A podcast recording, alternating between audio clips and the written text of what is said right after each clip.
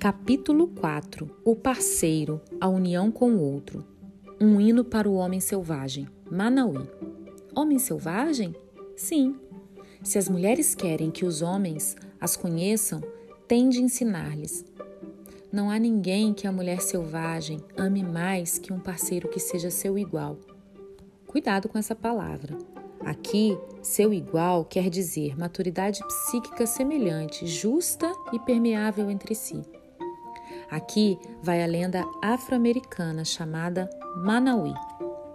Era uma vez um homem que cortejava duas irmãs gêmeas. O pai das moças, no entanto, alertou o homem de que ele só se casaria se adivinhasse o nome das moças. Manauí tentou incansavelmente e nada. Certo dia, Manauí levou seu esperto cãozinho para mais uma visita de adivinhação. O cachorro logo percebeu que uma das irmãs era mais bonita e a outra mais delicada. Manauí não adivinhou os nomes. Então, o pai delas mandou-o embora mais uma vez. O cachorro, triste com a situação, resolveu voltar até a casa e escutar os nomes para contar para seu dono. O bichinho enfiou as orelhas embaixo da porta e esperou pacientemente até que ouviu os nomes. Voltou correndo, feliz e saltitante. No caminho, porém, um leão havia deixado um enorme osso ainda cheio de carne.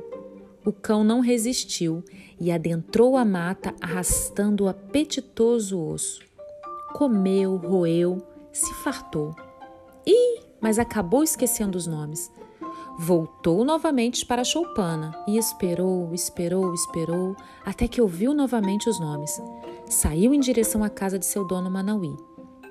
Só que dessa vez havia uma bela torta de laranjas esfriando em cima de uma tora de madeira.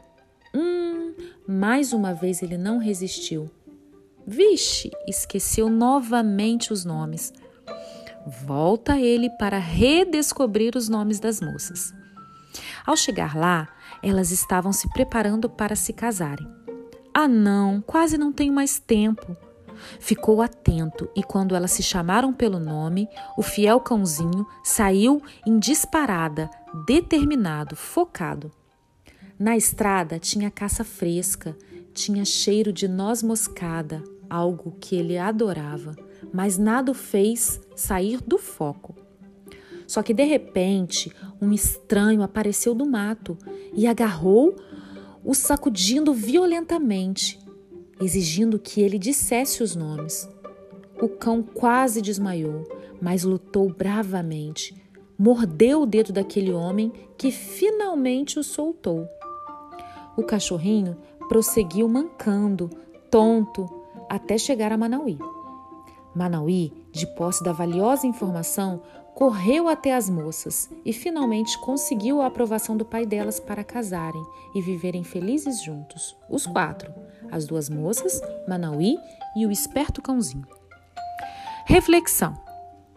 Mais uma vez, podemos dizer que todos os símbolos retratam aspectos da psique de uma única pessoa a premissa básica da história Manauí é que, para conquistar o coração de uma mulher selvagem, seu parceiro precisa entender a sua dualidade natural. Daí as jovens gêmeas. São duas poderosas forças femininas numa única mulher, nada tendo a ver com uma cultura polígama.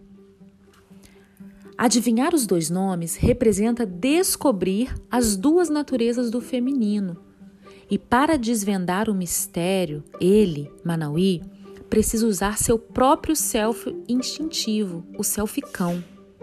Acharam que só as mulheres precisam dar voz à intuição?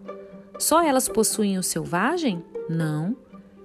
A genialidade na história em se representar o cão, porque ele fareja, observa, escuta muito bem. Qualquer mulher selvagem está de fato na presença de duas mulheres: um ser exterior, que habita o mundo terreno, que vive à luz do dia, aculturada, pragmática e excessivamente humana, e a outra é a cultura interior. só chega à superfície vindo de muito longe. É surpreendente, original, sagaz. Aí ela passa para a força de ser dois. Aqui, Clarissa, a autora, conta outra breve história de um velho afro-americano, dito maluco por falar sozinho e manter o dedo em riste, como se quisesse descobrir a direção do vento. Louco? Não para os quentistas, que alegam que essas pessoas foram tocadas pelos deuses. A história é um pauzinho, dois pauzinhos. Começa assim: um velho, à beira da morte, reúne seus familiares ao redor de seu leito e dá um pedacinho de pau a cada um deles, solicitando que os quebrem ao meio. Todos obedecem. Logo em seguida, o moribundo dá agora dois pauzinhos e pede que os quebrem. Ninguém consegue. Daí o velho diz: É assim que eu quero vocês depois da minha partida. Sozinhos, somos facilmente quebrados. Essa pequena história explica um pouco da outra. A dualidade, a força do dual. Assim como a mulher externa e a criatura interna, Manauí também é representado por sua dualidade, o lado humano e o lado cão. Seu lado humano não lhe basta para ter sucesso. É o self-cão que aprende a superar as seduções superficiais, os ossos e tortas de laranja pelo caminho, e a reter as informações importantes. Aqui ela fala do poder do nome. Saber o nome, conhecer a força, reconhecer a trajetória da vida e os atributos da alma, obter conhecimento da essência verdadeira da mulher. A natureza tenaz do cachorro. O cão tem o poder de transformar mau humor em sorriso. Ele é o que sabe rastrear, que sabe porque pressente o que é o que. O cão representa aquele ou aquela que ama do fundo do coração, com espontaneidade e perseverança, que perdoa sem esforço, que consegue correr muito e lutar, se necessário, até a morte. Ele ouve e vê diferentemente do humano. Ele se transporta a níveis em que o ego sozinho jamais chegaria a pensar. A sedução furtiva dos apetites.